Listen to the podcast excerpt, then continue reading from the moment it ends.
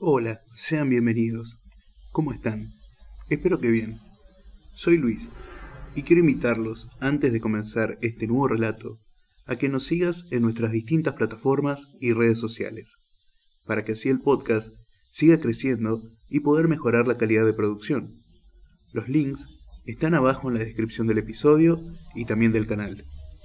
También, para quienes quieran realizar una ayuda económica, lo pueden hacer a través de cafecitos en Argentina y si estás fuera de Argentina, mediante Patreon. Mediante esto también te aseguras contenido exclusivo y mucho más. Sin más que decir, muchas gracias y comencemos con el relato de hoy. Continuidad de los parques, de Julio Cortázar. Había empezado a leer la novela unos días antes. La abandonó por negocios urgentes. Volvió a abrirla cuando regresaba en el tren a la finca. Se dejaba interesar lentamente por la trama, por el dibujo de los personajes. Esa tarde, después de escribir una carta a su apoderado y discutir con el mayordomo una cuestión de apariencias, volvió al libro en la tranquilidad del estudio que miraba hacia el parque de los robles. Arellanado en su sillón favorito, de espaldas a la puerta que lo hubiera molestado con una irritante posibilidad de intrusiones, dejó que su mano izquierda acariciara una y otra vez el terciopelo verde y se puso a leer los últimos capítulos. Su memoria retenía sin esfuerzos los nombres y las imágenes de los protagonistas. La ilusión novelesca lo ganó casi enseguida. Gozaba del placer casi perverso de irse desgajando línea a línea de lo que lo rodeaba y sentir a la vez que su cabeza descansaba cómodamente en el terciopelo del alto respaldo, que los cigarrillos seguían al alcance de la mano, que más allá de los ventanales danzaba el aire del atardecer bajo los robles. Palabra a palabra, absorbido por la sórdida disyuntiva de los héroes, dejándose ir hacia las imágenes que se concertaban y adquirían color y movimiento, fue testigo del último encuentro en la cabaña del monte. Primero entraba la mujer, recelosa. Ahora llegaba el amante, lastimada la cara por el chicotazo de una rama. Admirablemente, resteñaba ella la sangre con sus besos, pero él le rechazaba las caricias. No había venido para repetir las ceremonias de una pasión secreta, protegida por un mundo de hojas secas y senderos furtivos.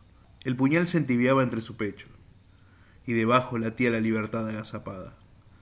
Un diálogo anhelante, corría por las páginas como un arroyo de serpientes, y se sentía que todo estaba decidido desde siempre. Hasta esas caricias que enredaban el cuerpo del amante como queriendo retenerlo y disuadirlo, dibujaban abominablemente la figura de otro cuerpo que era necesario destruir. Nada había sido olvidado. Cuartadas, azares, posibles errores. A partir de esa hora, cada instante tenía su empleo minuciosamente atribuido. El doble repaso, despiadado, se interrumpía apenas para que una mano acariciara una mejilla. Empezaba a anochecer. Sin mirarse ya, atados rígidamente a la tarea que los esperaba, se separaron en la puerta de la cabaña. Ella debía seguir por la senda que iba al norte. Desde la senda opuesta, él se volvía un instante para verla correr con su pelo suelto. Corrió a su vez, parapetándose en los árboles y los setos, hasta distinguir en la bruma malva del crepúsculo la alameda que lo llevaba a la casa. Los perros no debían ladrar, y no ladraron. El mayordomo no estaría esa hora, y no estaba. Subió los tres peldaños del porche y entró. Desde la sangre, Desde la sangre golpeando en sus oídos, le llegaban las palabras de la mujer. Primero una sala, una sala azul. Después una galería, una escalera alfombrada. En lo alto, dos puertas. Nadie en la primera habitación, nadie en la segunda. La puerta del salón. Y entonces el puñal en la mano, la luz en los ventanales, el alto respaldo de un sillón de terciopelo verde, la cabeza del hombre en el sillón leyendo una novela. Continuidad de los parques de Julio Cortázar.